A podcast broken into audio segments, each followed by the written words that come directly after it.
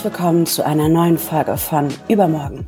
Wir sind Jakob und Silvi von Tomorrow und wir nehmen euch hier mit in ein gemeinsames Nachdenken darüber, wie wir unsere Zukunft gestalten können und wie wir morgen leben wollen. Das machen wir aber glücklicherweise nicht zu zweit, sondern laden uns dafür spannende, schlaue Gäste ein, die uns als ExpertInnen für verschiedenste Themen in ihrer Erfahrung, ihrem Wissen und ihrem Blick auf die Welt teilhaben lassen. Denn Zukunft, ganz gleich wie sie auch aussehen mag, ist ein Gemeinschaftsprojekt. In dieser Folge wird es darum gehen, wie man Menschen für Projekte begeistern kann, die uns als globale Gesellschaft weiterbringen. Und wen hätten wir uns da Besseres einladen können als den wunderbaren Micha Fritz. Er ist Aktivist, Mitbegründer und, wie er selbst sagt, Hofnarr von Viva Con Agua, einem Verein, der sich seit 15 Jahren für sauberes Trinkwasser und bessere Hygienebedingungen auf der ganzen Welt einsetzt. Und er ist seit langem ein guter Kumpel und Bruder im Geiste von mir, weil wir quasi Tür an Tür auf St. Pauli zusammen Social Business Projekte entwickeln. Um für die gute Sache zu trommeln, lässt er sich immer wieder Neues einfallen, wie das alljährliche Basketballturnier Viva Con Agua All Stars, an dem unzählige Prominente teilnehmen, oder die hier in Hamburg heute schon legendäre Millantor Gallery, bei der das St. Pauli Stadion einmal im Jahr zu einer Kunsthalle wird. Außerdem macht er den Podcast Alles für den guten Swag und unterstützt das Social Business Goldeimer, bei der es um soziales Klopapier und Komposttoiletten geht. Er quillt über vor Ideen und Enthusiasmus und vielleicht ist es sogar ein kleiner Vorteil, dass wir dieses Gespräch hier heute virtuell aufzeichnen, wegen seinem ständigen Gezappel. Mit Micha wollen wir heute darüber sprechen, wie man laut wird für die gute Sache, denn das hat er definitiv drauf. Und auch darüber, wie man einen Verein über 15 Jahre am Laufen hält, auch und gerade in Corona-Zeiten. Und wie man sich selbst und vor allem so viele andere immer wieder für Themen begeistert, mit denen wir etwas bewegen können. Das Gespräch teilen wir wie immer in heute, morgen und übermorgen. Wie rührt man heute die Trommel? Was warten morgen für Herausforderungen? Und wie sieht die Arbeit für die gute Sache eigentlich in einer fernen Zukunft aus? Los geht's und viel Spaß. Mm, Micha, danke, dass du heute die Zeit nimmst, mit uns zu sprechen. Als ich darüber nachgedacht habe, was wir dich heute fragen wollen, worüber wir sprechen wollen, habe ich gleich als nächstes gedacht, wo soll ich anfangen? Ähm, wie sollen wir das in eine Stunde pressen? Weil du machst einfach so krass viel, du läufst, du rennst, du positionierst dich, du haust auf Social Media raus. Weißt du eigentlich jeden Morgen noch, was ansteht und wo du stehst? Also erstmal finde ich es witzig, dass voll oft Leute sich bei mir bedanken dafür, dass ich mir die Zeit nehme, dafür, dass ich Viva Conakwa representen darf oder äh, ähm, über das reden darf. Ähm, was äh, mich begeistert, motiviert, äh, inspiriert und so weiter. Ähm, sowas wie ihr seid ja auch eine Plattform, deswegen danke zurück. Äh, all Profit, all danke. Äh, und ist lustig, ich musste erst gestern darüber nachdenken, weil ich ähm, eine wunderbare Politikerin, ich glaube, sie heißt Aminata äh, und jetzt beim Nachnamen aus Kiel bei den Grünen, ähm, Touré. Touré. Genau, Touré ähm, ich wollte es jetzt nur nicht falsch aussprechen, deswegen. Und ich habe so äh, das Problem, dass ich sprachlich nicht begabt bin. Habe ich im zehnten Hochschulsemester an der Uni äh, festgestellt, während ich Englisch studiert habe, dass ich keine Sprachbegabung habe. Äh, also phonetisch bin ich zum Beispiel Vollkatastrophe. Naja, was ich eigentlich, bei der habe ich so schön gesehen, so wie sie ihr äh, so immer so die Woche zeigt, was sie da so für Termine hat und so. Und dann habe ich gedacht, so, ey, fuck, ich könnte es nicht mal, ich könnte es nur reverse machen. Also ich könnte heute Abend sagen, was ich heute gemacht habe. Aber ich könnte nicht sagen, was ich morgen mache. Ähm, was voll das Geschenk ist, so, weil man natürlich dadurch im Hier und Jetzt lebt. Auf der anderen Seite aber, was Planungshorizonte einfach so, also ja, äh, ja, einfach sehr, sehr anstrengend macht. Äh, vor allem, äh, glaube ich, dann auch für Menschen wie meine Frau oder so. Du hast gerade gesagt, Reverse kriegst du es einigermaßen hin, dann probieren wir das doch mal. Lass uns mal ein paar Schritte zurückgehen. Du hast es gerade auch schon erwähnt, du hast Geschichte und Anglistik in Heidelberg studiert und dann hast du, so hast du es mal formuliert, hauptberuflich ehrenamtlich für Agenturen gearbeitet. Erzähl doch mal ein bisschen retrospektiv von dem Weg, der dich dann nach Hamburg geführt hat und zur, zur Gründung von Viva Con Agua. Also hauptberuflich ehrenamtlich habe ich äh, Viva Con Agua äh, gestartet, quasi mit Benny. Das war äh, so. Ähm, nee, ich habe Sanitäter gemacht, äh, dann äh, ein Geschichts- und Anglistikstudium begonnen in Heidelberg, Nottingham und Hamburg dann auch studiert und in Hamburg kam dann der akademische Absturz dank Benjamin Rainer Adrian. äh, in dessen WG ich äh, gehaust habe und wo wir dann Viva Con angefangen haben. Und am Anfang war das ja eine Schnapsidee und war überhaupt nicht geplant, dass das entsteht, was entstanden ist. Ähm, von daher äh, ja, bin ich da so reingerutscht.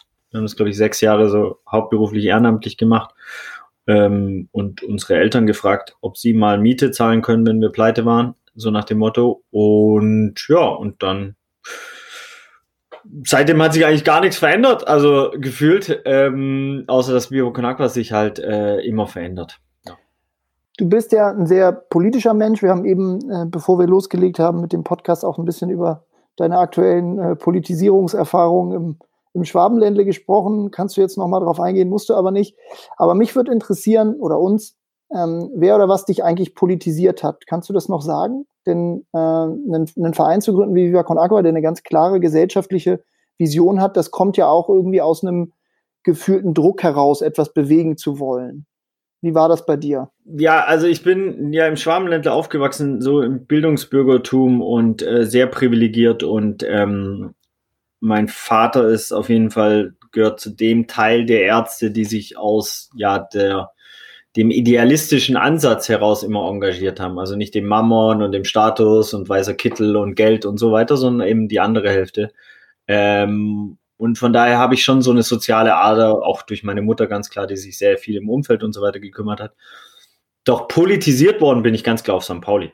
Also ganz, ganz klar, ich war davor ein sehr privilegierter, äh, junger Vollidiot schon fast, der einfach gar nicht wusste, was in der Welt abgeht. Klar hat man so Sachen gelesen und dies, das und aber im Vergleich zu nicht, dass ich jetzt kein Vollidiot mehr wäre, nur im Vergleich zu was ich jetzt natürlich an Erfahrungen und ähm, auch ähm, Achtsamkeit in, in politischen, in Ungerechtigkeits äh, weltweit und aber auch, ähm, auch in, in Deutschland ähm, mitbekommen habe, äh, ja, das verdanke ich alles St. Pauli und auch Viva Con Agua, dass ich da in ein sehr politisches Umfeld und soziales Umfeld reingekommen bin. Ähm, und äh, von daher bin ich ganz klar durch St. Pauli und durch mein Engagement und auch die ganzen Aktivitäten mit Künstlerinnen, Musikerinnen, äh, Kreativschaffenden, äh, Kulturschaffenden, ja, so politisiert worden. Und ich habe sogar das Gefühl, dass ich immer mehr politisiert werde und immer politischer werde. Weil die Arbeit an sich bei Vivo Kanakwa, ich meine, wir versuchen so unpolitisch wie möglich zu sein, aus einem Grund einfach, das ist pure Effizienz und Pragmatismus. In dem Moment, wo man zu politisch ist, ist man die ganze Zeit in Grabenkämpfen verwickelt, also jetzt sehr schwarz-weiß und plakativ und so. Ähm, und wir versuchen ja ein freudvolles soziales Engagement zu ermöglichen. Also meine Aufgabe ist ja quasi, Jakob und Silvia jetzt hier in dem Podcast die, die Handlungsanweisung, wie sie am einfachsten Viva Con Agua äh, äh, unterstützen können. Ne? Wasser kaufen, macht Tomorrow Bank wahrscheinlich eh Klopapier oder Pfandbecher sammeln auf Festival, whatever. Also ganz einfache, rudimentäre Ansätze. Ähm, und trotzdem gibt's ja eine Differenzierung zwischen dem, was die Organisation und dem, was man selbst dann auch äh, fühlt und, äh, äh und wahrnimmt und auch kommunizieren möchte. Und ich habe das Glück, dass ich über Vio Conagua natürlich auch ähm, ja, ne, ja, mir eine Position aufgebaut habe, wo manche Menschen mir zuhören. Und deswegen sehe ich es als äh, Verantwortung, auch abseits von Viva Conagua auf äh, Missstände oder andere Organisationen, die sich engagieren, aufmerksam zu machen. Und, und das zum Beispiel, da sehe ich halt einen großen Unterschied. Viva Conagua hat, macht jetzt keine Posts groß zu Themen, äh, die abseits vom Wasser- und Sanitärversorgung ist. Und das ist auch in Ordnung, weil dadurch ist Vivo Conakwa sehr klar und sehr ausgerichtet und fokussiert. Äh, doch meine Wenigkeiten auch ein Benny, wir können Small aufmachen. So, und äh, es gibt ja auch glücklicherweise keiner, der uns sagt, was wir wann wie tun sollen. Es gibt genügend Leute, die uns das im Nachhinein dann gerne auch mal sagen und Feedback geben. Und dafür bin ich auch sehr dankbar. Und ich glaube auch, das größte Korrektiv ist das Kollektiv. Und das ist auch der Grund, warum wir noch nicht gegen die Wand gefahren sind oder keiner von uns Porsche fährt und abgehoben ist. Und nicht, dass wir jetzt Bock hätten, Porsche zu fahren. Es geht uns wirklich am Arsch vorbei. Ähm, so, aber ähm, ich glaube schon, dass so dieses starke Korrektiv bei Viva Connect, weil ich glaube, da gibt's auch in Hamburg andere äh, äh, Social Business oder so, die, ähm, wo dann mal so ein Korrektiv vielleicht auch mal gefehlt hat. Sag mal, was glaubst du, kann man für die äh, gute Sache arbeiten, ohne eine Haltung zu haben, wie man es zum Beispiel bei Greenwashing immer wieder sieht? Oder geht das einfach nicht? Kann man auf dieser Welt leben, ohne eine Haltung zu haben? Also äh, ich würde es gar nicht äh, nur auf die ähm, gute Sache. Ich, ich finde ja sogar, äh, in Deutschland muss es endlich mal einen Diskurs geben, dass es aus meiner Sicht absurd ist, welche Erwartungshaltung, Projektion an so-called Gutmenschen, Künstlerinnen, Musikerinnen, die müssen sich alle engagieren, aber der CEO von Daimler nicht. Ich meine, what the fuck, Alter, worüber reden wir eigentlich? Der verdient, wie viel verdient der? So, äh, wenn ich so viel verdienen würde, würde jeder sagen, ah, der bereichert sich und was weiß ich. Doch, ey, mit was Gutem solltest du mindestens genauso gut äh, viel verdienen dürfen oder sogar noch mehr wie jemand, der eigentlich Dreck produziert. Also, so, ähm, oder Dinge produziert, die nicht, die keinen gesellschaftlichen Mehrwert haben. Ne? Also klar, Arbeitgeber ist das eine, es hat einen gesellschaftlichen Mehrwert und Differenzierung ist ganz wichtig. Das soll jetzt nicht zu plagi ähm, ähm, hier, wie sagt man? Plakativ. Zu plakativ rüberkommen, genau. Ähm, und trotzdem finde ich schon äh, elementar, dass die, der, der Harvard-Absolvent, ganz grob, ne, kriegt irgendwas zwischen 200 und 400.000 Einstiegsgehalt Dollar. Ja, der kommt natürlich nicht zu Viva Con Agua. Weil wenn selbst die Hälfte seines Gehalts nach Steuern spenden würde, würde er immer noch mehr verdienen wie ich. Also warum soll der zu Viva Con Agua kommen? Das heißt aber auch, und ne, dass die Exzellenzen gar nicht in die sozialen Organismen reingehen.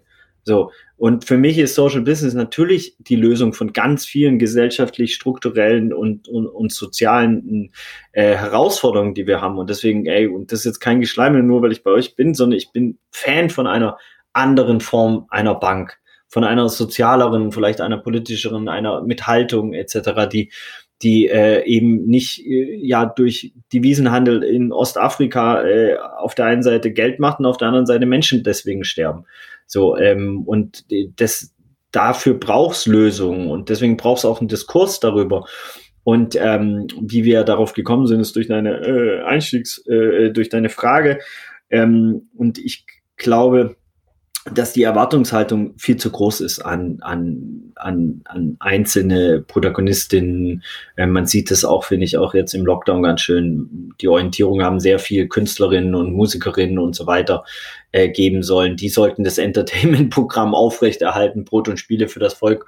Und, äh, ähm, das ist, äh, wenn du dir dann anguckst, wie lange deren Ausfall ist, also finanziell, ne, und über eine Million äh, Menschen, die ja auch dann in der Entertainment-Branche irgendwie arbeiten. Ähm, und das wird sich ja noch ziehen. Also die viele gehen ja von 2022 aus, äh, äh, erst mit großen Events. Ähm, das, das ist absurd, ne? Also, so, da würde ich gerne ab und zu den Realitätscheck und jeder sollte Haltung haben. Egal, ob du ein Unternehmen bist, ob du äh, ein, ein Individuum bist, ob du eine Person des öffentlichen Lebens bist, ob du ein Fußballverein bist oder so. Ähm, und auch hier sieht man ganz klar meine Herkunft. Ich komme, äh, ich komme politisch, meine Herkunft ist St. Pauli. Und das ist ein Fußballverein und das ist der Fußballverein, der immer Haltung gezeigt hat, immer äh, sich engagiert hat und immer Small aufgemacht hat. Ähm, und äh, deswegen liebe ich den Verein nicht, weil sie einen Querpass spielen können, also den sie oft auch nicht spielen konnten. Ihr habt ja jetzt gerade mit ähm, Viva Con Aquas äh, 15-Jährige gehabt, was wahnsinnig ist, weil es einfach eine unfassbar lange Zeit ist. Was fällt dir als erstes ein, wenn du auf die Strecke so zurückblickst? Gibt's da so aus dem Bauch raus? Richtig beschissenes Jubiläum.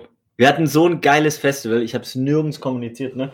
Wir hatten, alle haben zugesagt. Also alle, die man sich wünschen kann, äh, die irgendeine richtige Bede äh, Verbindung zu Vivo Con Agua haben, haben zugesagt. Trabrennbahn, 8. August, bam, alles.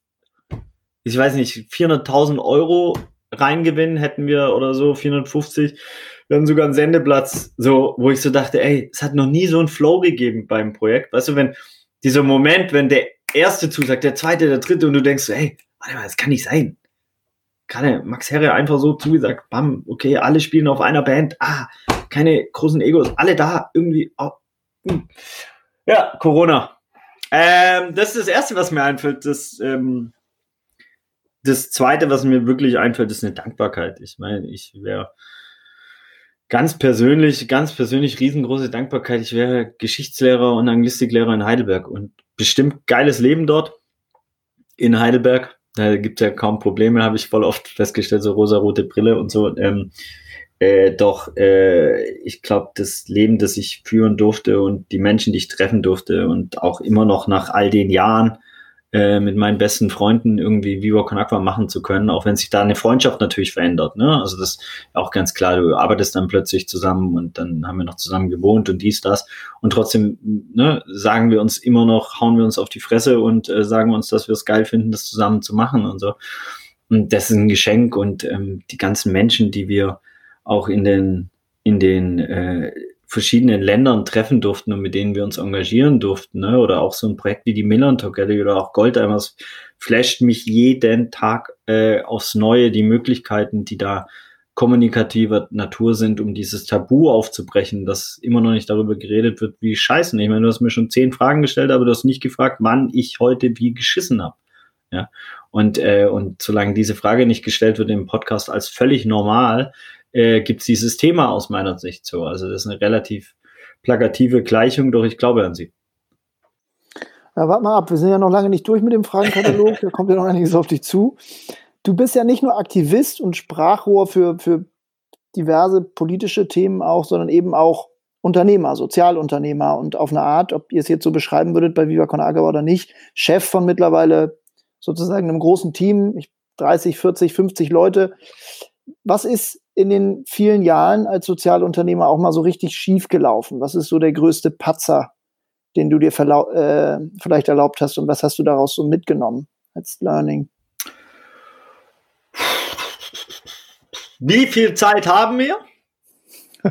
ich glaube, du musst in der Dreiviertelstunde deine Kleine abholen. Ja, ähm, es ist ja alles schief gelaufen. Und trotzdem muss man sagen, dass Viva Con eine reinste Erfolgsgeschichte ist. Ne? Und bis, auch wenn man jetzt ökonomisch, und ich bin wirklich nicht der Excel-Typ, also da alle Props, die an Business gehen, komplett an Benjamin Rainer Adrian, der ja da auch noch nebenher sein Business-Studium sich draufgepackt hat und unfassbar, was der da geleistet hat. Und ich habe, glaube ich, die letzten Jahre keine Excel-Liste angeschaut und werde ich auch nicht mehr.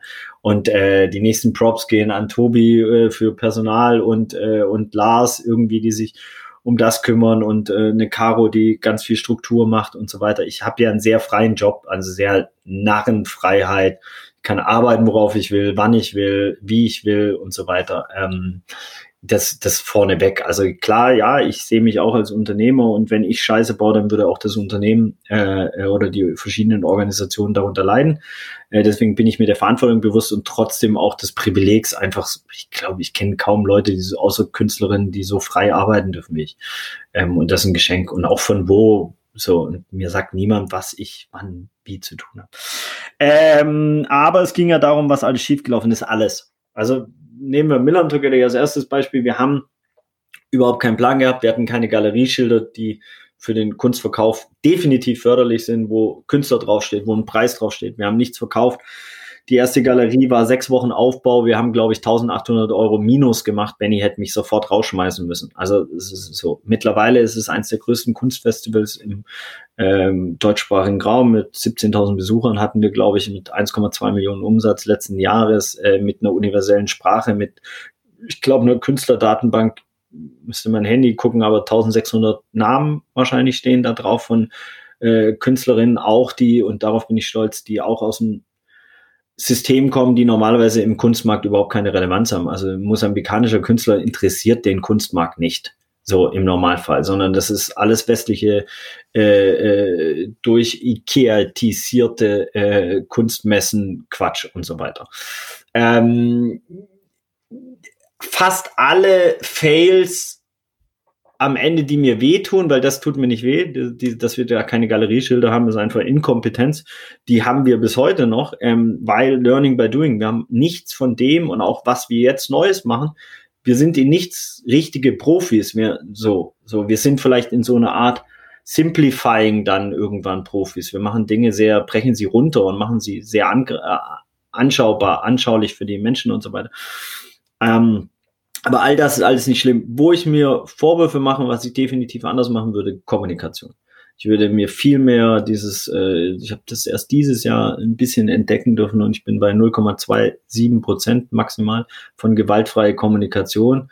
Ähm, das würde ich mir viel mehr draufpacken. Äh, und zwar von Anfang an. Ich habe da wirklich Fehler gemacht, da habe ich Menschen abgefragt, falsche Erwartungshaltung, nicht kommunizierte Erwartungshaltung, äh, meine Bedürfnisse nicht sauber kommuniziert. Deswegen konnten die niemals äh, diese Bedürfnisse erfüllen, dann aber enttäuscht gewesen und auf beleidigte Leberwurst gemacht, Liebesentzug, den ganzen äh, persönlichen, äh, psychologischen äh, Radadadatsch von mir auf andere übertragen, äh, aus dem eigenen Ego sich viel zu sehr in die, äh, in die Schnittstelle gebaut, so, also ein Königreich gebaut quasi. Ähm, das sind so Punkte, wo ich denke, so, das würde ich jetzt definitiv mit dem Wissen von heute anders machen und trotzdem auch da liebevoll zu sich selbst sein. Ich meine, Viva Con Agua ist auch nur das, was es ist, weil wir es genauso gebaut haben. Und vielleicht ne, hätte es ähm, dann anders auch dazu nicht geführt. Doch diese gewaltfreie Kommunikation hätte ich mir viel früher reingezogen. Ich hätte mich viel für mit äh, strukturellem Sexismus, Rassismus und so weiter. Ähm, da geht ein Shoutout an Tanja, Claudia Gerstorf, äh, Anna Lavrenz und die ganzen Ladies, die jahrelang das auf uns eingetroschen haben und wir einfach nicht zugehört haben. Also so auch da, äh, das ist eine der wenigen Sachen, wo ich mich in, ja, schämen, Scham ist immer so ein schweres Wort, aber einfach, wo ich denke, da habe ich, hätte ich zuhören sollen, ne? Da hatte ich nicht die, die Achtsamkeit oder die Reife, ähm, so das äh, zu machen. Ich habe sehr viel durch meine Frau einfach die letzten Jahre glücklicherweise auf die Fresse gekriegt und es war sehr gut. Ähm, und durch meine Tochter natürlich, dann rutscht man auch nochmal in so eine andere äh, Bewusstseinsebene vielleicht. Ähm, und durch die ganzen Reisen. Ähm, ja, das glaube ich so. Ja. ja, Hut ab erstmal dafür. Wir, wir kennen uns ja schon eine Weile und ich begleite auch die Arbeit von Viva Con Agua auch schon eine ganze Weile und habe große Begeisterung, aber ich finde, dass sozusagen diese Perspektive äh, sozusagen äh, habe ich auch immer ein bisschen so wahrgenommen, dass die vielleicht ein bisschen kurz gekommen ist und umso besser, wenn ihr euch da jetzt auch auf eine Reise begeben habt. Ähm, wo wir jetzt so im, im Retrospektiven noch sind, ihr habt euch ja schon einfach super viele crazy Sachen ausgedacht in der Vergangenheit, um auf Wasser- und Hygieneprobleme aufmerksam zu machen. Fußballturniere, Festivals, Rap-Songs. Ähm, mich würde es interessieren, gab es auch mal Ideen, die ihr verworfen habt, weil ihr dachtet, okay, nee, das ist zu crazy so. Das ist zu größenwahnsinnig, das können wir nicht machen. Naja, zu größenwahnsinnig, zu crazy oder da gibt es natürlich eine hohe Differenzierung. Also wir haben auch viel gemacht, was einfach auch nicht funktioniert hat. Ähm, also, äh, beste Beispiel ist für mich immer noch dieser Trash-Traktor auf den Festivals. Das heißt, wir wollten mit einem Traktor mit Sound über die Festivals und die Leute konnten ihre ihren Müll draufwerfen und als dann die Ravioli-Dose so einen Zentimeter neben meinem Kopf vorbeigefahren ist, offen mit diesem Dings, Ras äh, Rasiermesserscharfen Ding und ich nur so gemacht habe, dachte ich so, okay, das funktioniert vielleicht nicht. Ist kein Anreiz für die Ehrenamtlichen, sich zu engagieren und Ravioli-Dosen ins Gesicht zu bekommen. Ähm, das haben wir verworfen. Ähm, ich finde das bei Challenges auch immer ganz interessant, diese, äh, sagt ja immer jede Agentur, ja, wir haben die neue Ice Bucket Challenge, jo, die gab es aber nur einmal und die gab es deswegen, weil sie es halt einmal gab. Und jetzt ist die der Gradmesser für alles andere. Ähm, und ich glaube, wir hatten 15 oder 20 Challenges, die alle völlig für den Arsch waren. Keine einzige. Äh, witzigerweise kommt heute eine Challenge raus, äh, für den Arsch heißt die, die ist richtig lustig, äh, feiere ich jetzt schon.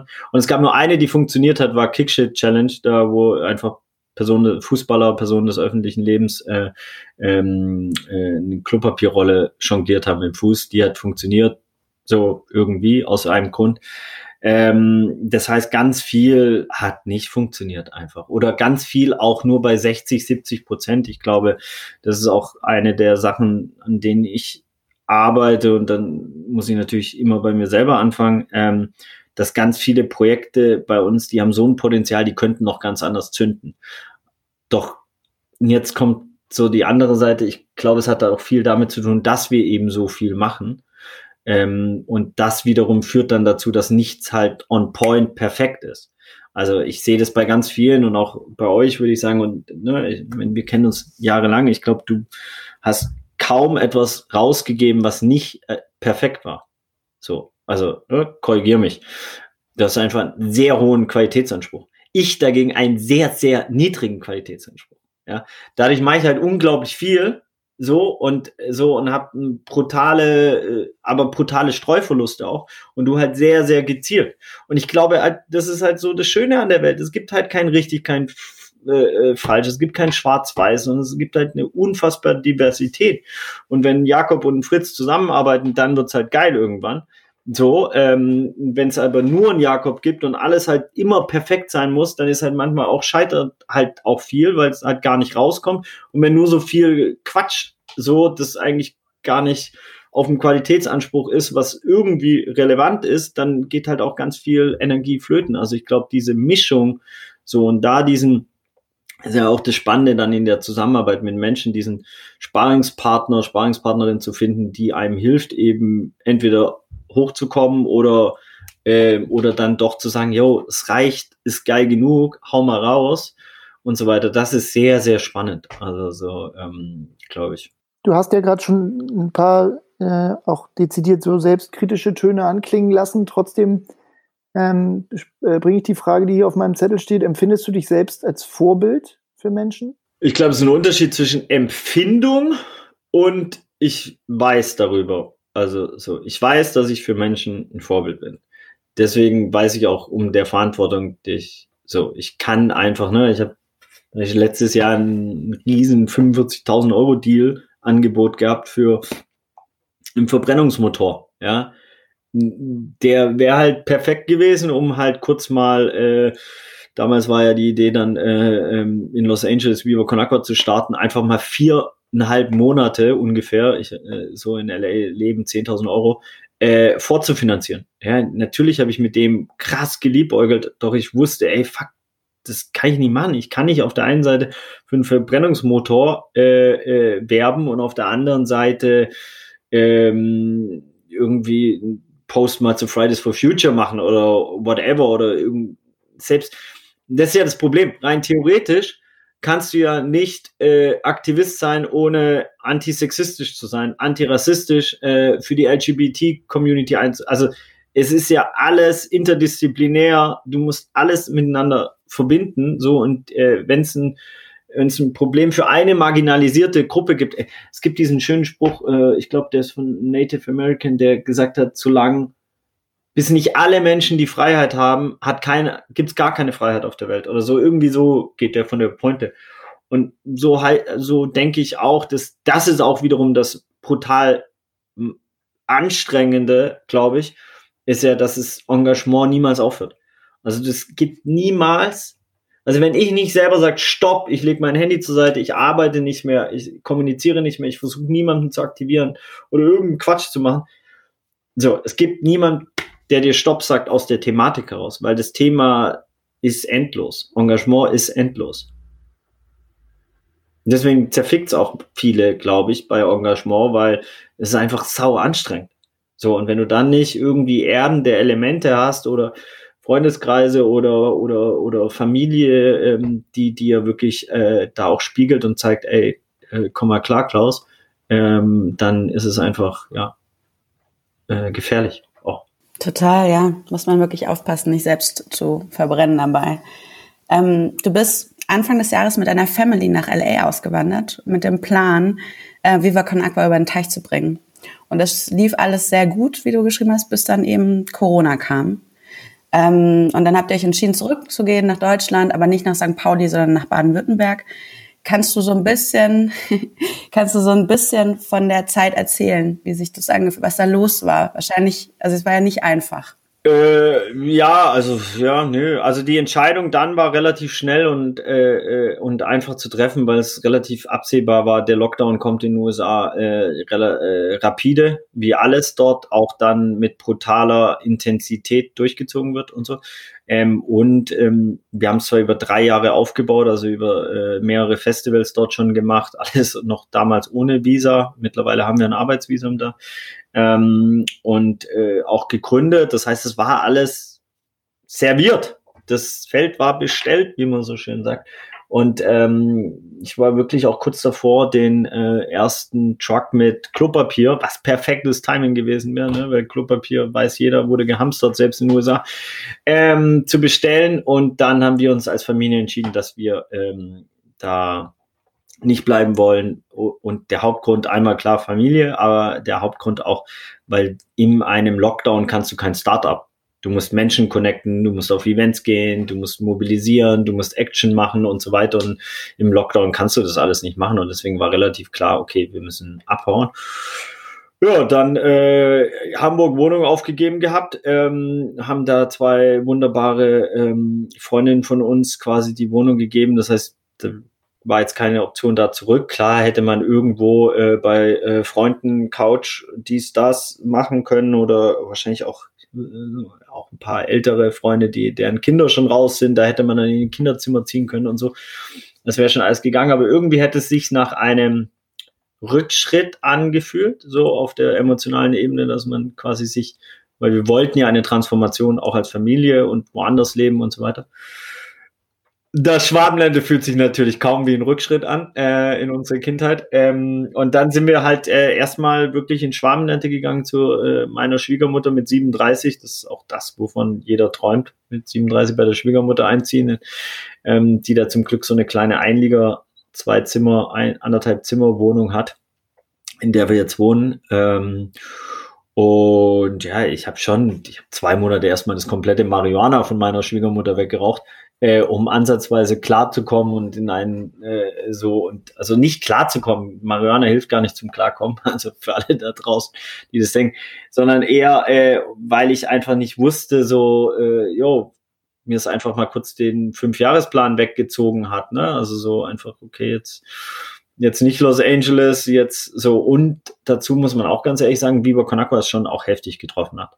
Ähm, sicherlich geht's uns immer noch Ne, also ich vergleiche halt immer, weil ich natürlich auch Organisationen kenne, die 90 Prozent abhängig sind von Spenden.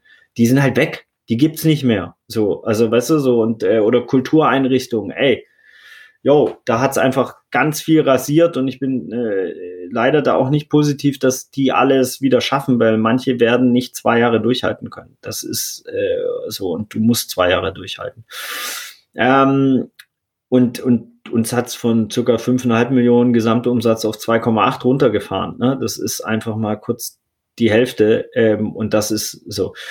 Und dann kommt ja das eine ist das Finanzielle und das andere ist ja auch das kommunikative, aktivierende Gemeinschaftsgefühl und so. Ne? Das heißt, auch wenn es die ganzen Festivals, Netzwerktreffen, das sind eigentlich die zwei Hauptdinger, wo die Verbindung entsteht, wo alle zusammenkommen, wo das äh, die, die Familie, Community, wie man es nennen möchte, sich gemeinsam engagiert und feiert und eine gute Zeit hat und sich weiterbildet das fehlte dann natürlich. Und bei mir waren es echt diese komischen Stream for Water Festivals, die wir da gemacht haben, die mich da wieder äh, rausgezogen haben, sozusagen, weil ich dann gemerkt habe, okay, jetzt warte mal, was braucht Viva Con Agua gerade und was kann ich aus dem Keller, in den mich meine Schwiegermutter und meine Frau gesteckt haben, weil ich immer sehr laut telefoniere, äh, quasi aus dem Keller heraus äh, aus Unterlenning kreieren, äh, dessen, dessen Mehrwert für Viva Con Agua hat, dem es äh, einfach dann in der Phase halt, ja, jetzt äh, opetisch, aber ja, dem es einfach scheiße ging. So, also wo es einfach, ne, einfach dann, das hat ja dann auch viel mit Energie zu tun, wenn du, wenn du nicht geile Sachen machen kannst, auch als Team. Und ich, ich bin ja wirklich der Meinung, durch diesen Lockdown sind alle traumatisiert. So, der eine mehr, der andere weniger, doch ich meine, die Belastungsdings, wir hatten seit März bis jetzt vor drei Wochen keine Kinderbetreuung. Also so einfach so die ganze Zeit mit seinem Kind zu verhandeln, ey, kann ich mal kurz einen Call machen? Ist es okay? Äh, so, danach gehen wir wieder das und das machen und äh, ja, und ähm, und ich bin ja in einer luxuriösen Situation, dass ich eh nie anders gearbeitet habe, seit es meine Tochter gibt. Also ich war ja immer, meine Tochter war ja immer dabei, entweder am Anfang, wo sie halt noch geschlafen hat, dann äh, in Meetings im, im, im Tragetuch oder äh, im, im Büro rumgerannt oder auf Terminen und so weiter. Ähm, aber wie ist das jetzt, wenn du einen Job bei beim großen Global Player hast oder oder Dozent bist oder whatever und dann können halt nicht die Kinder ne? und auch diese ganze äh, Darf ich Scheiße sagen, ja? Diese ganze Scheiße, irgendwie äh, Statistikerin hat geschrieben, dass sie glaubt, dass die dieser Lockdown 30 Jahre der, der Gender Equality zurückgeballert hat, ne, weil es ja völlig normal üblich war, dass dann halt alle Frauen wieder sich um die Kinder kümmern. Warum eigentlich? Ja, so. Ähm, und also das, deswegen glaube ich, ist unsere Gesellschaft und auch würde ich sagen, große Teile der, der, der äh, Individuen äh, hochgradig traumatisiert von diesem ganzen Scheiß und bräuchte eigentlich eine Therapie. Du hast gerade ja ganz vielfältige Themen angesprochen. Ich nehme mal eins daraus, diese, diese Krise, durch die ihr auch als Viva Con Agua gegangen seid oder auch immer noch äh, durchgeht, das hast du ja an einem gewissen Punkt auch äh, sehr transparent kommuniziert, dass, dass sie einfach, äh, dass, wie scheiße es für euch ist und wie sehr euch sozusagen diese Pandemie auch trifft ins Mark. Hat dich das irgendwie Überwindung gekostet? Weil eher sonst sozusagen ist ja Viva Con Agua auch die große Spaßmaschine und sozusagen man gef gefühlt als Außenstehender denkt man, okay, die rollen von Erfolg zu Erfolg und Max Herre hier und Materia da und das ist sozusagen alles der große, große Konfetti-Regen. Wie, wie hat sich das irgendwie angefühlt, dieses, das, dieses Schwäche zeigen und wie war da auch die, das Feedback draus, äh, drauf, so aus der Community? Hey, also sorry, du redest mit Michael Matthias Friedemann Fritze. Mein ganzes Leben zeige ich Schwäche, weil es ist einfach liegt da. Die Schwäche ist äh, vorhanden. Ähm, damit hatte ich noch nie ein Problem, so äh, Schwäche zu zeigen oder so. Ich komme einfach nicht aus so einer äh, ähm, Dimension, wo Schwäche zeigen nicht okay war. Also so, ähm, sondern damit hatte ich schon immer, ich, ich habe ja ein sehr clownereskes äh, Verständnis des Lebens, äh, eher so nach Heinrich Boll, die Ansichten eines äh, äh, Clowns, ähm, dass, dass, dass das ja auch das ist, was Menschen äh, sehen wollen, damit sie sich ja auch engagieren können, ist er einfach, ey, sei transparent und so. Das stimmt schon, Viva war immer sehr erfolgreich und trotzdem auch sehr authentisch mit, mit Fehlern. Äh, so, wir hatten einfach immer einen relativ äh, äh, entspannten Umgang, eine sehr hohe Fehlerkultur, also eine sehr, du darfst einfach Fehler bei uns machen. So, kriegst schon auch auf den Sack, aber du darfst Fehler machen. So und äh, auf den Sack kriegen ist ja auch wichtig, weil korrektiv und so. Und dann wird das ausgesprochen und dann macht man halt den nächsten Fehler. Aber wir sind ja genauso von Erfolg zu Erfolg, von Fehler zu Fehler gegangen. Also bei Max Herre äh, kann ich transparent machen, weil 2010 habe ich ihn in einer sehr fehlerhaften Art und Weise gefragt, ob er seinen Pfandbecher spenden will. Ähm, wir haben mehrere Jahre später darüber äh, gelacht, aber ähm, so, da habe ich einen Fehler gemacht. Bei Materia habe ich auch genügend Fehler gemacht. Ähm, so, also das ist einfach, das ist menschlich. So und ähm, deswegen dieses auch zu zeigen, äh, dass Viva Con Agua darunter leidet, finde ich nur ähm, authentisch, weil ich glaube, das ist wiederum das, was dann eher zu Depressionen oder so oder, oder zu anderen äh, psychologischen Problemen führt, wenn man halt immer shiny, shiny, geile Welt und so. Also ich bin ja im Baden-Württemberg im wohlbehüteten äh, Schwanentum aufgewachsen und dann mein Vater war Arzt, dadurch waren natürlich im Umfeld auch ein paar andere Ärzte und so.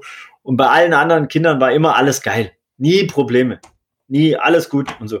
Und meine Eltern waren halt so, ja gut, Micha kifft gerade und äh, Christine wird von der von der Schule vielleicht geschmissen. Ähm, so. Einfach so authentisch, wie es war. So. Und wir waren einfach ganz normale Kinder. Ne? Also äh, so ein ähm, bisschen durchgeknallt, meine Schwester, also ich nicht.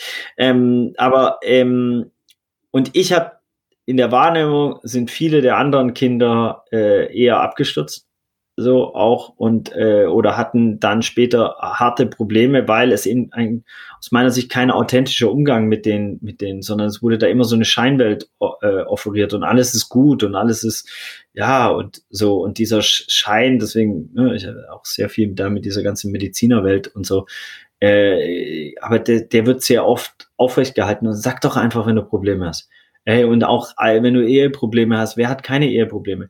Weißt du, du hast ja auch keine Beratung. Du lernst ja nicht in der Schule, wie ich eine geile Beziehung führe. So, oder wie ich das auf Augenhöhe mache im 21. Jahrhundert oder welche Komplexitäten Männer betrifft oder welche Komplexitäten Frauen betrifft. Was Menstruation ist, so, hey, yo, und dann wundert man sich, wenn, wenn Frauen einmal eine klatschen wollen, wenn du sagst, ey, da hast du deine Tage oder so. Aber du kennst die Komplexität gar nicht. Du hast nicht irgendwo in der Schule mal gelernt, wie das eigentlich ist, sich, also Empathie muss aus meiner Sicht ein Bildungsfach sein. So, du musst die Perspektiven des anderen Menschen einnehmen können, egal woher er kommt, was er für einen Hintergrund hat oder so. Nur dann kannst du dich mit dieser Person äh, gemeinsam weiterentwickeln und genauso in äh, Beziehungen und so weiter. Und äh, Eltern werden, ne, Jakob? Ich meine, wie geil wäre das, da wirklich so so ein Crashkurs einfach nur. Weißt du, so wirklich ein Crashkurs, ey, guck mal, das wird dich irgendwann betreffen. So, ab jetzt gibt's andere Spielregeln. Ab jetzt hast du bisschen andere Priorisierung so. Und ey, du wirst dir halt dein Leben lang jetzt Sorgen machen, egal so. Und du kriegst immer so häppchenweise von den anderen Eltern serviert, aber alles erzählen sie dir auch nicht, weil sonst machst du gar keine so, weil so, sonst ist die Hürde so hoch.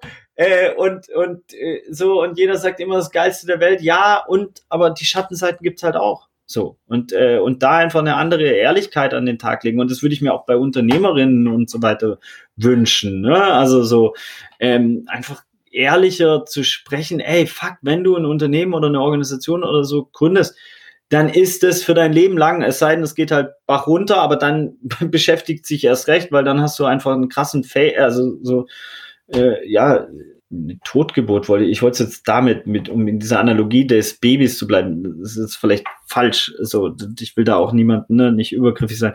Und trotzdem ist es dann einfach irgendetwas, was halt nicht funktioniert hat und was dich maximal beschäftigen wird.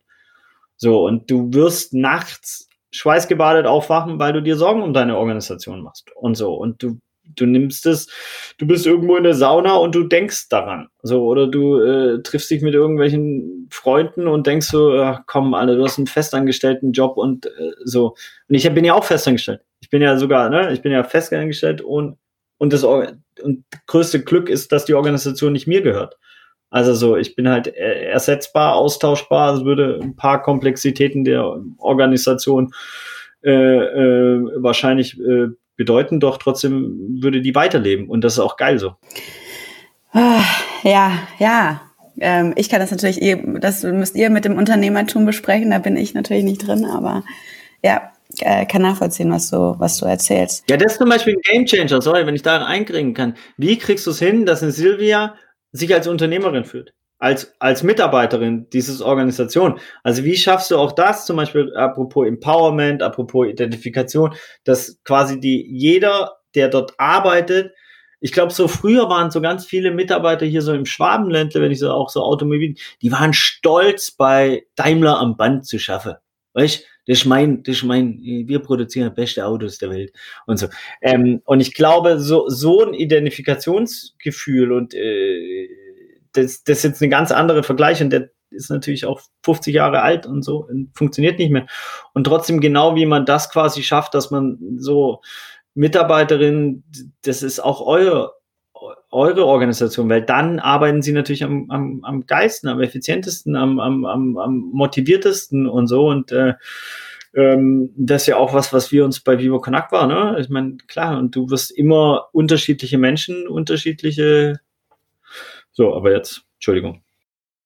Ja, ich glaube aber, das ist bei, bestimmt bei Viva Con Aqua schon so und ich glaube auch bei Tomorrow ist es gerade auch bei ähm, einem Unternehmen, was irgendwie auch einen klaren Auftrag an die Gesellschaft hat. Ich glaube, da kommst du nicht hin und sagst, ja, ich mache, ich schrubb jetzt den Job irgendwie.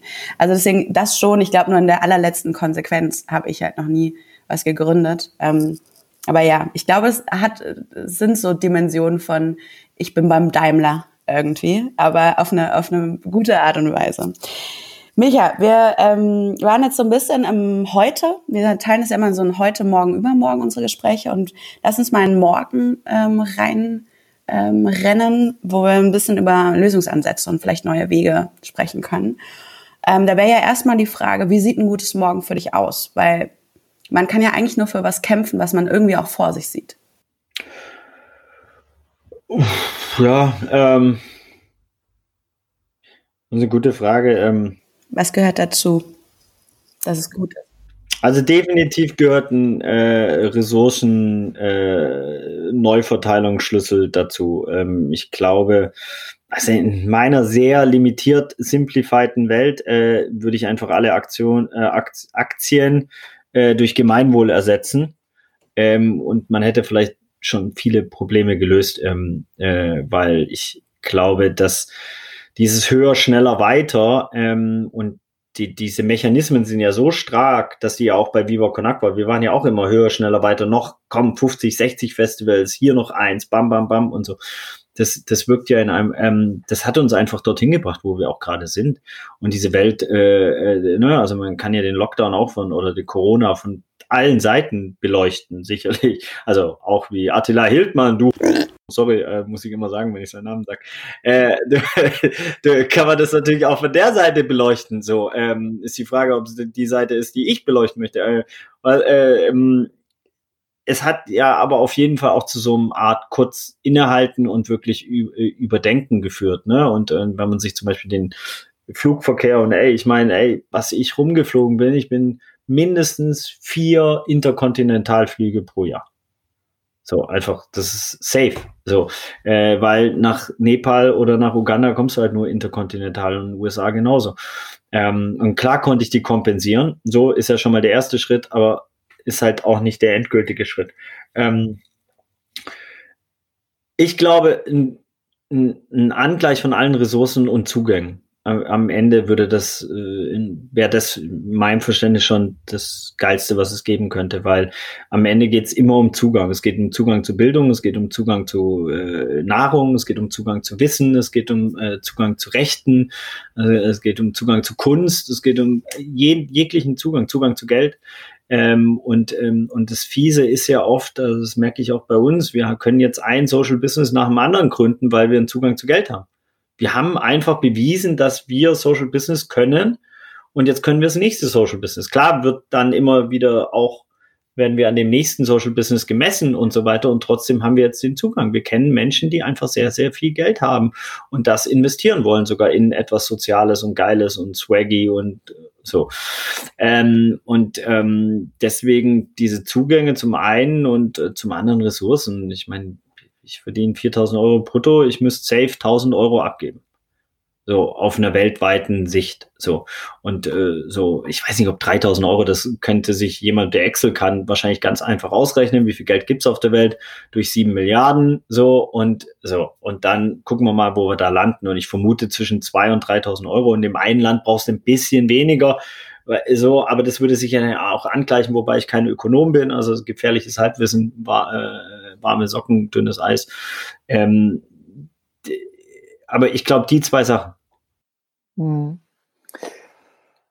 Lass uns doch vielleicht mal kurz versuchen, so einen kleinen Ausblick auf das Morgen von Viva Con Agua zu werfen und jetzt auch das nahe Morgen. So, wir haben ein bisschen über die, über die Krise ähm, und was das mit euch als Organisation gemacht hat ähm, viele der Projekte, die ihr betreibt, betrieben habt in der Vergangenheit, haben sicher dar daraus ihre Kraft gezogen, dass ihr irgendwie Menschen zusammengebracht habt. Über Sport, über Kunst, über Kultur, über irgendwie Entertainment. Habt ihr schon Gedanken, wie, wie ihr mittel- und langfristig mit der Situation jetzt umgeht? Also ihr habt sozusagen jetzt virtuelle Festivals gemacht, ihr habt eine Online-Kunstaktion gestartet. Ähm, habt ihr, gibt es Skizzen für, für, die, für die nahe Zukunft von Viva Con Agua, um den Geist irgendwie in diese in dieses neue Normal zu übertragen? das neue Normal, ja. Da ist die Frage, ob man das will, ne? Wenn man sich dann dieses, äh, wie heißt die Social Medien Dilemma oder so angeguckt hat auf Netflix, I don't want it. Ähm, das heißt, also ganz ehrlich, habe ich keinen Bock drauf. Also so, ich habe schon eine krasse Bildschirmzeit und ich beschäftige mich damit und ich habe mein Handy auch schwarz-weiß, dass es mich nicht so triggert und trotzdem und ich meine, es ist Teil meiner Arbeit. So, ich kann nicht einfach damit aufhören. So, das ist ähm, und habe auch einfach eine Sucht. Vielleicht will ich mir die sehr schwer eingestehen, aber äh, so ist ein, ein hochgradiges Suchtverhalten. Das meine, äh, also mit Kaffee meine letzte Sucht. Ich rauche nicht mehr, äh, ich kiff ganz, ganz selten äh, und habe auch sonst keine Sucht. Also das, das sind meine zwei Süchte sind Kaffee und ähm, soziale Medien wahrscheinlich. Ähm, und eine davon muss ich auf jeden Fall noch, äh, beide abschaffen, wäre geil. Aber was war deine Frage? Das äh, kurzfristige, ja, ich stotter so rum, weil nein, so einen richtigen Plan gibt's nicht. Also muss man ganz ehrlicherweise sagen, es gibt dann unterschiedliche Formate äh, so und Ideen. Ähm, und es find, findet natürlich eine Diversifikation auch im, im Social Business Bereich statt. Und das, das ist auf jeden Fall auch eine der strategischen Ausrichtungen. Und das macht auch meines Erachtens voll Sinn. Weitere Social Business und gute Social Business, die sich durchsetzen und die langfristig tragen. Und auch das Wasser muss man ja ganz klar sagen, das rettet uns gerade einen Arsch. Wir haben circa, verkaufen dieses Jahr anstatt 40 Millionen, 27 Millionen Flaschen. Das bricht auch gut ein wegen der Gastro, klar. Also auch, ich meine, das sind 35 Prozent erstmal Einbruch. Das muss, muss man schon auch erstmal verkraften. Und trotzdem bleiben da halt äh, bleiben da halt trotzdem gute Gewinne übrig bei, bei, bei Viva Con Agua und auch in der Gemeinnützigkeit, weil das ist ja auch das Fiese bei Viva Con Agua, ist ja in dem Moment, wo keine Profits übrig bleiben. Was heißt denn Profits? Profits heißt Brunnenbohren. Profits heißt Toiletten äh, in Uganda etc. Ähm, die strategische Diversifikation findet natürlich auch in den Gründungen äh, statt. Ne? Benny hat jetzt Viva Conakwa in Südafrika gegründet. Seit 2017 gibt es Viva Conakwa als äh, ugandischen Verein in Uganda, in Mosambik. Ist es quasi kurz vor der Gründung. Äthiopien pocht immer mehr hoch. Ähm, Kenia, Octopiso, sowas wie Pharrell Williams, so, äh, so ein echt Rapper Number One, geiler Swag, der Typ, äh, der unbedingt Viva Conakwa in Kenia gründen will ähm, mit uns. Also da passiert sehr, sehr viel. Deswegen ist es auch nicht so einfach zu sagen, dass Viva Con Aqua hart trifft, weil ja, den Verein, den deutschen Verein mit dem, mit dem Engagement Pfandbecher sammeln und mit den, mit den Aktivitäten und dieser Sache trifft sehr hart. Andere Bereiche, äh, um die können wir uns gerade kümmern, weil da hätten wir niemals Zeit gehabt, äh, wenn der Sommer gewesen wäre, wie der Sommer gewesen wäre.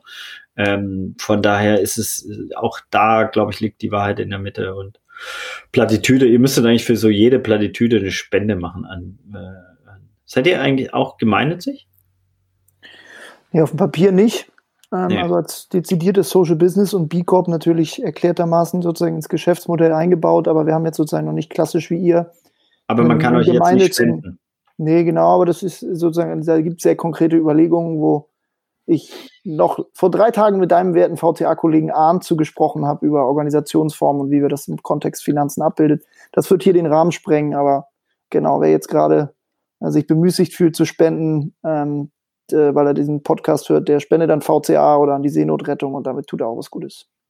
Oder an alle anderen. Das ist ja auch immer das Ding. Also, was, was ich echt versuche, den Leuten einzubläuen, es geht nicht um Viva Con Aqua. Es geht um Engagement.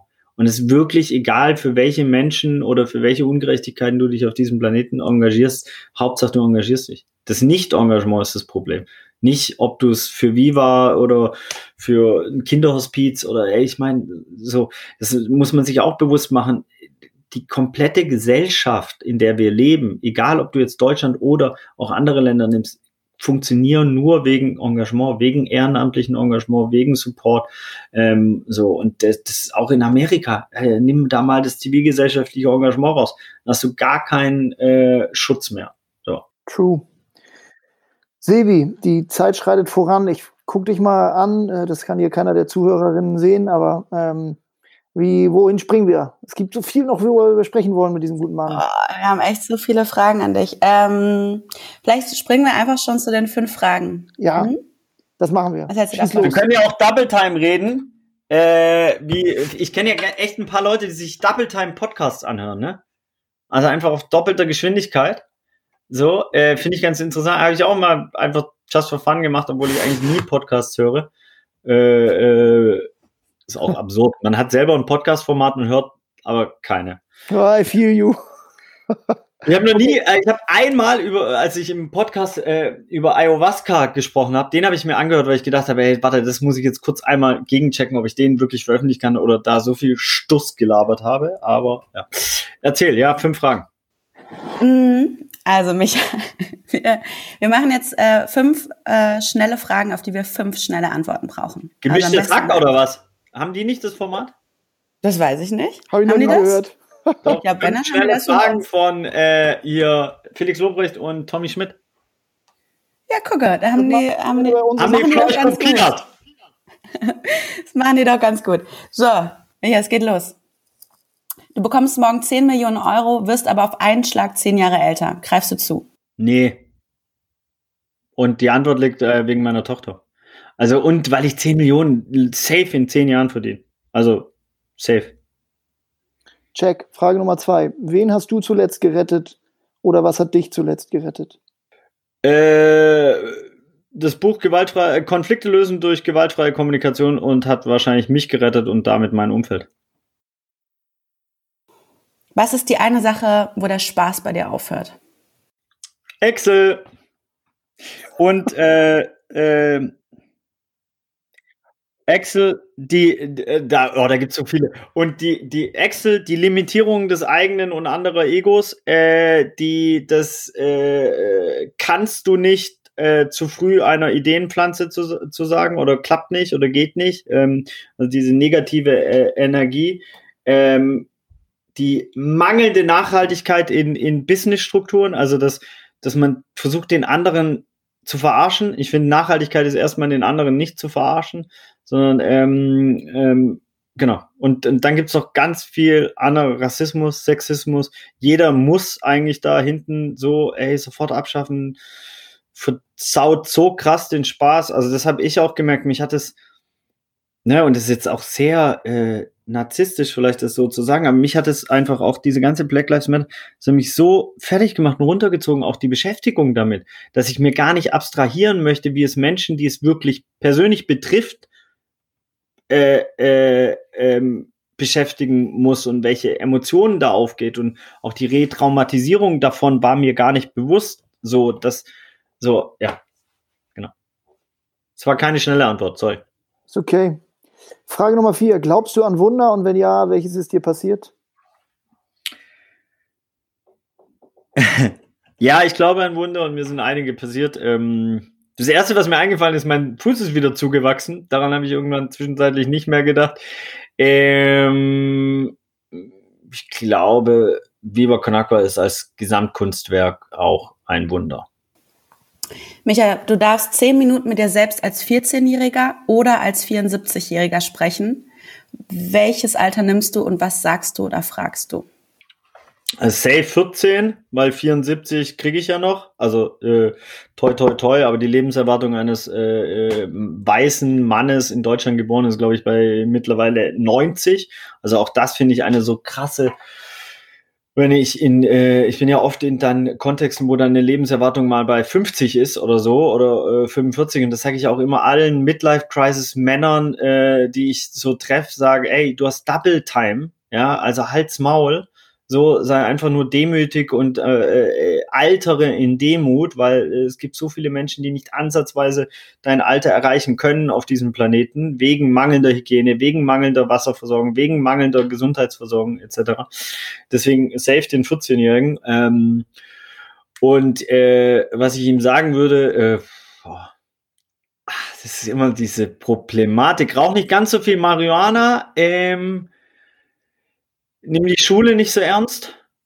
Ähm, also diesen Druck, den man sich als Schüler und Schülerin macht, glaube ich, der ist brutal. Also wenn ich da so zurückdenke, äh, so ähm, und äh, hab Spaß. Top. Dann nutzen wir jetzt die allerletzten Minuten, die uns bleiben, bevor du losrennst, um dein Töchterlein einzusammeln, um noch einen äh, schnellen Blick ins Übermorgen, in die ferne Zukunft zu werfen. Wenn wir wenn du den Blick in die ferne Zukunft schweifen lässt, vielleicht ins Jahr 2100, was siehst du dann vor dir? Siehst du Wüste oder siehst du blühende Landschaften? Haben wir es gepackt mit der Klimakrise? Wie sieht's aus um uns herum? Was glaubst du? Äh, wir haben dann wahrscheinlich einen anderen Planeten schon abgefuckt bis dahin. Ähm, ich, ich glaube, die Wahrheit liegt in der Mitte. Ich glaube, die, die, die Menschen sind so krass adaptiv und können sich so geil anpassen an, äh, äh, an neue, neue ähm, Gegebenheiten äh, und sind auch so zäh. Ne? Also wenn man sich zum Beispiel die ganzen äh, ja aus dem Zweiten Weltkrieg, die ganzen Soldaten, die von Stalin äh, heimgelaufen sind, ähm, ne? also ähm, die, die, sind ja teilweise 80, 70 Kilometer nachts gelaufen äh, im, im Winter. Ähm, das, das war für mich immer so eine Lektion und ich bin selber mal äh, auf dem Jakobsweg 86 Kilometer gelaufen, bin mehrere Marathons gelaufen und so. Also ich weiß ein bisschen, wo die Grenzen meines eigenen Körpers sind ähm, und kann das so äh, vielleicht dann so ein bisschen nachvollziehen. Und das hat mich immer so, deswegen, ich glaube, der Mensch ist zu so, so viel fähig, dass der auch in ganz anderen Surroundings noch leben kann wie jetzt. Ähm, und ich glaube schon, dass der Mensch auch in diesem exponentiellen Wissen und exponentiellen, das ist der Wecker von meiner Tochter, dem exponentiellen ähm, Lernen auch exponentielle Transformation kann. Und das passiert auch in ganz vielen Themen. Und deswegen bin ich auch noch irgendwie glaube ich auch noch an das, an, an, an, an, an diesem Planeten oder an, an die Menschheit. Ich glaube schon, dass wir uns da äh, weiterentwickeln können, so auch auf eine andere Ebene kommen, weil wir anders Zeit haben werden. Wir müssen nicht mehr äh, zehn Stunden in der Fabrik sein. Wir müssen auch nicht mehr zehn Stunden arbeiten. ist auch nicht effektiv. Fünf Stunden arbeiten, sechs Stunden arbeiten auf Projekten, wo du arbeiten willst, wo du eine hohe Sinnhaftigkeit hast, einen gesellschaftlichen Mehrwert. Das wird immer mehr zunehmen. Ähm, äh, die Schweden machen es vor, wie ganz viele Sachen äh, in, in, meinen Augen. Ähm, deswegen glaube ich schon, dass es ähm, auch die, die Technik uns andere Möglichkeiten offerieren wird, ähm, ähm, ein gesundes äh, äh, Leben zu führen mit uns selbst und der Natur. Und wenn ihr euch in dieser fernen Zukunft, wenn sich Viva Con Aqua vielleicht selbst abgeschafft haben sollte, weil endlich alle Waschen, alle Wasserprobleme gelöst sind. Was machst du da mit deiner ganzen Energie? Äh, wir haben aufgehört, das zu. Äh, äh, wir haben witzigerweise früher habe ich das vor allem auch viel gesagt, dass äh, ich daraufhin oder wir daraufhin arbeiten, mit Vivo Conakwa uns selbst abzulösen, weil alle Menschen ja den Zugang zu sauberem Trinkwasser und Sanitärversorgung. Wir haben aber jetzt schon ein paar Jahre für uns klar beschlossen, ey, wir würden dann safe Vivo Conakwa weitermachen äh, du dann halt nicht für sauberes Trinkwasser und eine menschenwürdige Sanitärversorgung, sondern eben für ein anderes Thema. Ähm, es wird, also ja, vielleicht gibt es diese Utopie, dass es allen Menschen ähm, geil und gleich geht. Doch wenn man in die Geschichte guckt, dann war das immer Mord und Totschlag, dann haben die sich irgendwie, die Menschen auch nie, weißt du, sich nur um die anderen gekümmert, sondern immer ein bisschen geguckt, dass es einem besser geht wie den anderen. Und ich bin ja auch so, also, ne, das, das ist ja auch bei all diesem Projektionen, die dann auf mich laufen oder so.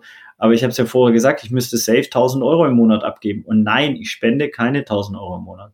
Ich spende echt immer mehr wie eh und je, glaube ich.